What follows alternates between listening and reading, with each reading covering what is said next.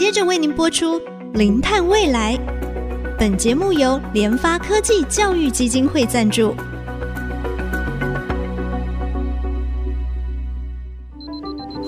前瞻能源新方向，以科学与科技迈向近零碳排，智慧永续，与您一同开创零碳未来。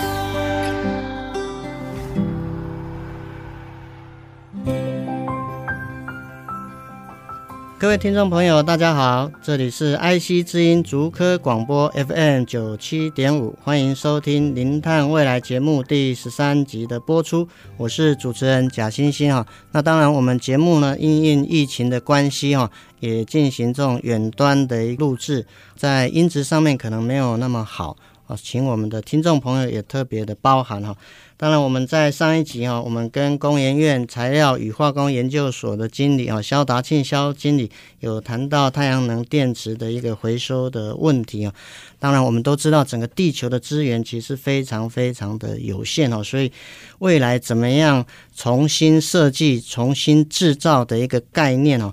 把这个三 R reuse、reduce、recycle 当做我们在科学技术、科学产品的一个设计，其实是非常非常重要的。那当然呢，其实我们今天呢，要回过头来从电动车退役的电池回收跟循环再利用来谈起。我们在前面几集的节目有特别谈到，就是说在电动车的发展哦。从产业的角度，目前还有三个很大的一个议题需要克服。当然，其实我觉得这个是我们听众朋友应该跟我一样都有的，就是里程焦虑、续航力的问题。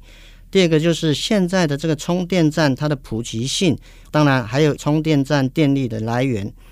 第三个可能是我们要特别强调的，就是整个锂电池的一个回收哈。当然，从哈全球的一些统计资料看起来。全球锂电池的回收，哈，年产值大概在二零三零年可能会达到一百八十亿美元，在二零四零年哦，可能会上看三百一十亿美元，哦，所以呢，锂电池其实它是这个电动车重要的电力来源，当然这个锂金属也是它的材料，所以电动车呢，它的一个产业发展啊，在这个电池啊，确实是非常非常重要。特斯拉的一个创建人哦，他其实转行做回收了啊？怎么说呢？其实除了马斯克以外呢，他还有另外创办人叫做斯特劳伯哈，他就设计了一个电动车电池啊，并且负责开发内华达州超级电池工厂 Gigafactory。但是呢，斯特劳伯他在二零一九年他就离开了特斯拉。而且呢，他创办了一家回收再利用的一个废弃电池，我们叫做 Redwood Material 啊，当然中文好像翻译成什么红木材料公司啊。其实它的目标就是要解决电动车最明显的大问题，也就是啊电池的一个回收。我们今天还是非常高兴啊，邀请我们的来宾，工研院材料与化工研究所的经理肖达庆肖经理，您好。主持人好，各位听众朋友大家好。是哈，刚才哦，我们也特别提到哈，连特斯拉的一个创建人之一哦，其实他也开了一个锂电池的一个回收公司哦，叫做 Redwood Material 哈。那当然，我们也知道，随着这个电动车的数量哈要越来越多哈，预计到二零三零年可能会有一点四五亿的一个电动车上路。在这个电动车上路之后，它后面这个锂电池的一个回收可能也是一个非常大的一个问题。那么，我是不是请肖经理先跟我们的听众朋友分享，电动车它这个废电池啊，它会不会衍生一些环境的议题啊？废电池产生环境的议题哈，这个应该是一定会发生的哈。其实我们都知道哈，其实电池的里面哈，它主要的结构大概有分成几个东西，就是正极材料、负极材料，然后电解液。是。那这些东西呢，其实它如果弃置在环境当中呢，对环境是会造成一些潜在的危害的哈。举个例子来讲，比如说以正极材料来讲的话，它主要所含的这个元素哈，包括像主持人刚刚提到的锂哈，它是一个活性很高的这个材料。然后呢，那个现在的锂电池正极里面包含钴跟镍哈，都是非常常见的这个正极材料的的元素。鈷跟镍呢，其实它对于皮肤，其实它会造成过敏的这个问题啊。其实这个有统计的资料，其实大概有十个 percent 的人哈，对于这些元素，其实它是很容易产生过敏的问题的。嗯，那这个鈷跟镍呢，除了皮肤过敏之外呢，它也会对呼吸系统造成危害。那当这个浓度过高的时候，它甚至有这个致癌的这个可能性。哈，所以其实正极材料对于这个环境，乃至于对我们这个人类的健康，哈，现在都都是有这个风险的这个危害的可能性。是。那另外呢，电解液里面的话，因为它含氟，那含氟的话，如果比如说我们把它暴露在环境当中的话，它碰到水的话，它是有可能会转化成氢铂酸。那我们都知道，其实氢铂酸是一个非常呃危险的一个化学的物质，哈。那另外呢，像刚刚提到的负极材料的部分的话，负极材料虽然目前最大众使用的是碳材，对于这个污染的问题比较小，但是呢，它负极使用的这个电极的材料是铜箔。好，那我们都知道，其实铜箔它是铜算是一个重金属，所以重金属对于这个环境，它一样是会有污染到，比如说水源啊，或者说这样子的一个潜在的问题。所以种种的这些讯息都可以让我们清楚的知道，其实废弃的电池对环境。是会造成危害的，是是，所以这些废弃的电池啊，不仅对环境造成危害，其实也会对我们人或者其他生物造成一些严重上来讲话会有致命的这个影响嘛，哈。如果说以这样的一个趋势上面来看的话，那么全球或者是台湾，我们目前针对这个锂电池的回收，它有没有说有一个统计的这个回收率大概是多少？我觉得这件事情可能要分成两个层面来看，是，就是说电池第一个可能是有回收商去做回收，但是回收完之后，它是不是有经过刚刚主持人讲的这个呃三 R 其中的 recycle 这件事情哈，可能就未必。我们举例来讲哈，其实国内以往在这个另外一个电池哈，就是铅酸电池的回收事实上是做得非常好，嗯，大部分的铅酸电池在太役之后呢，经过各式各样的回收体系。都能够到这个回收的业者去把它重新破碎、拆解、冶炼，然后把里面的成分全部都提炼出来，所以这个回收率是远远超过九十个 percent 的。但是如果以锂电池来讲的话，其实它的回收率就低很多。目前的处理的方式大致上是说，回收商回收完之后，它可能经过一些简单的破碎处理，然后把里面的成分去把它分选出来之后。但是处理的部分，就目前国内还没有成熟的业者能够做这件事情，所以大部分的这些破碎碗的这些材料是出口到国外去做处理。所以如果要讲回收率的话，其实可能还没有非常精准的这个数字，但是它的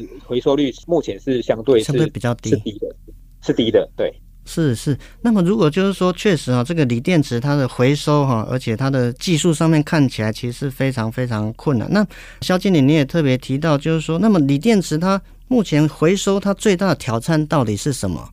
回收挑战哈，一样哈，我觉得可以有两个层面来看，一个就是技术的层面，一个就是市场的层面。我们先讲市场的层面哈。就像刚刚我举的例子哈，比如说铅酸电池，它的结构比较单纯，所以它很容易能够透过回收体系去做到妥善的一个回收处理。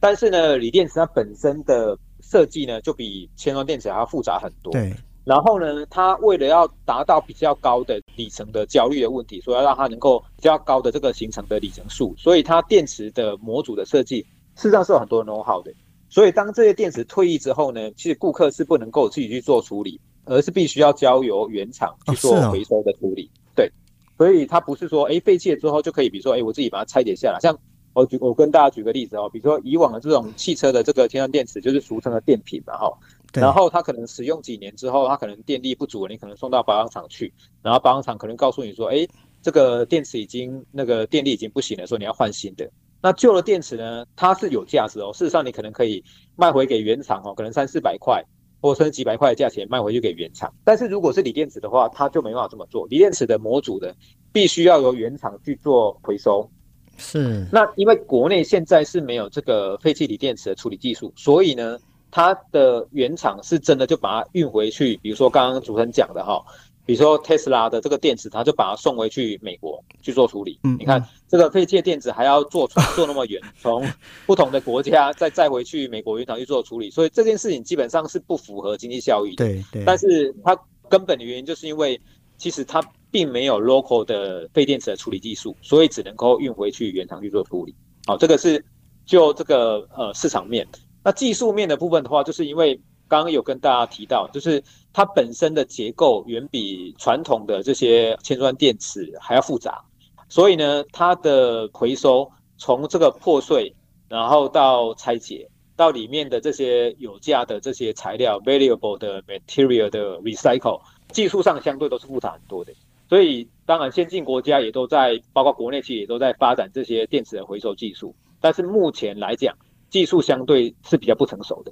嗯嗯，这第一次听到，就是说锂电池的一个电池回收，竟然还要送回到原厂。如果是特斯拉的，就回到美国，或者是说用到这个中国宁德的，那那可能就要送到中国。哇，这个成本真的是非常非常的高哈。我们节目先进行到这边哈，我们休息一下，待会再跟我们的肖博士啊一起来分享。那么锂电池回收既然是 local 端哈，其实还没有这样的一个技术，那么国际上他们的做法到底是什么？待会再回到我们零碳未来的现场。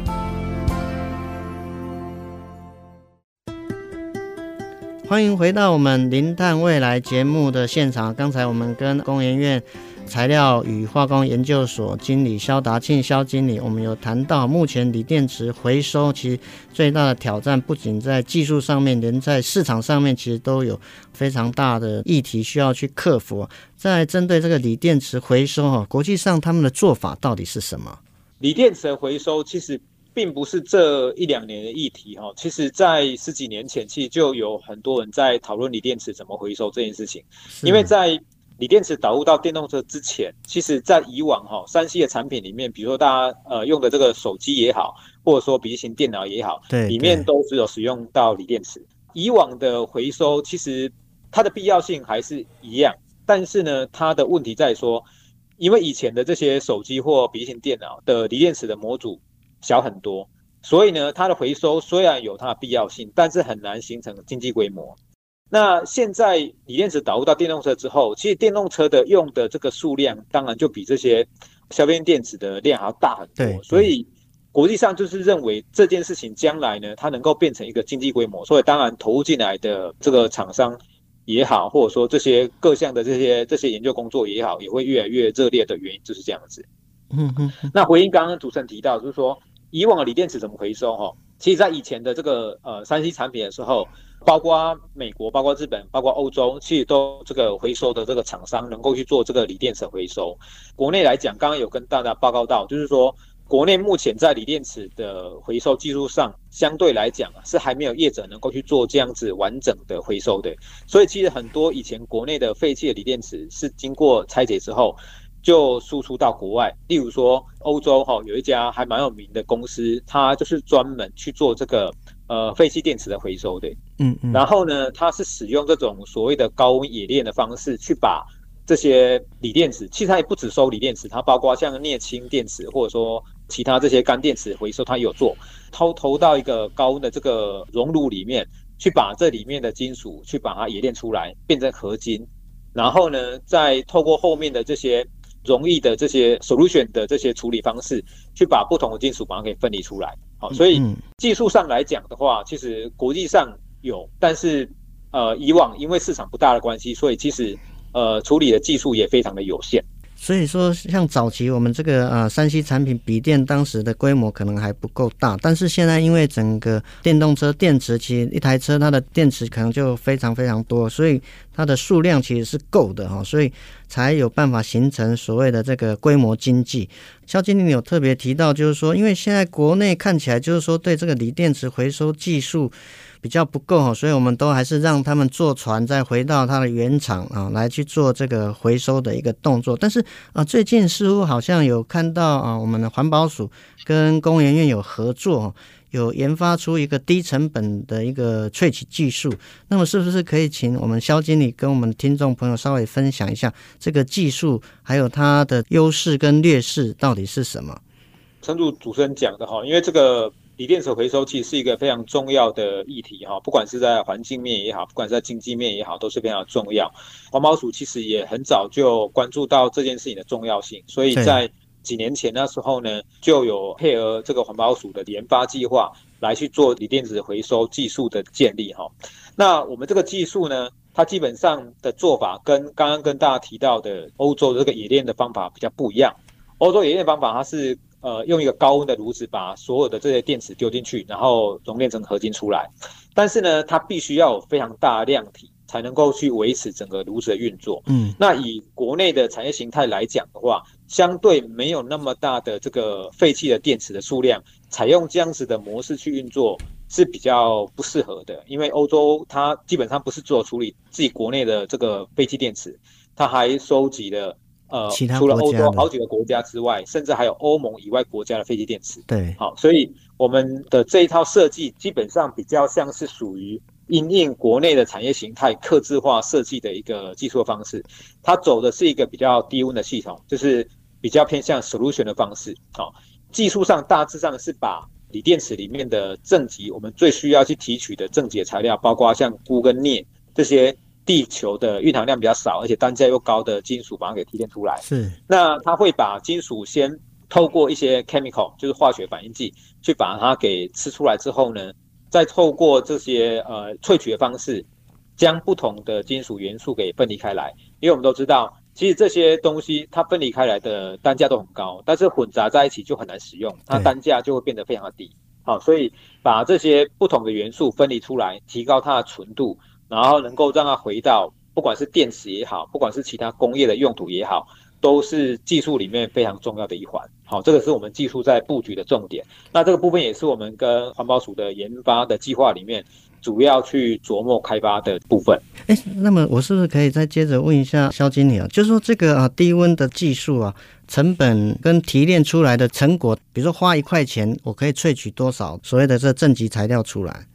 ？OK，因为我们建立的是一个。所谓的四角形的量产的产线，就是所谓的 pilot 等级的这样一个产线，所以在成本的估算上面的话，没办法像说这个大型的这个产线估算的那么精准哈。嗯嗯。但是我们大概有出估啦，就是说回收的成本在一定的量体之下，事实上是可以 cover 它的生产的成本的。就是说我们做出来的材料，它的产生的价值是能够 cover 掉整个生产的成本。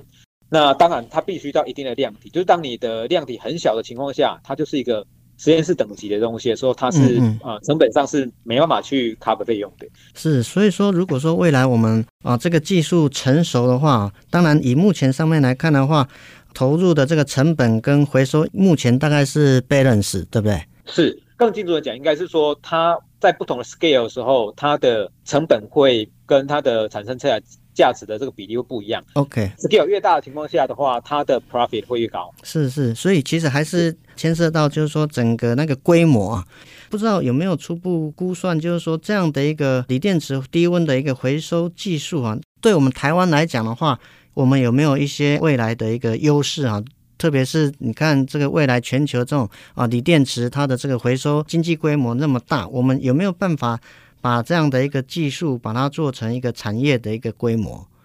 呼应刚刚主任提到的，就是这个特斯拉的共同创办人之一哈，然后成立这家新创的的公司叫做 Raywood Material 哦。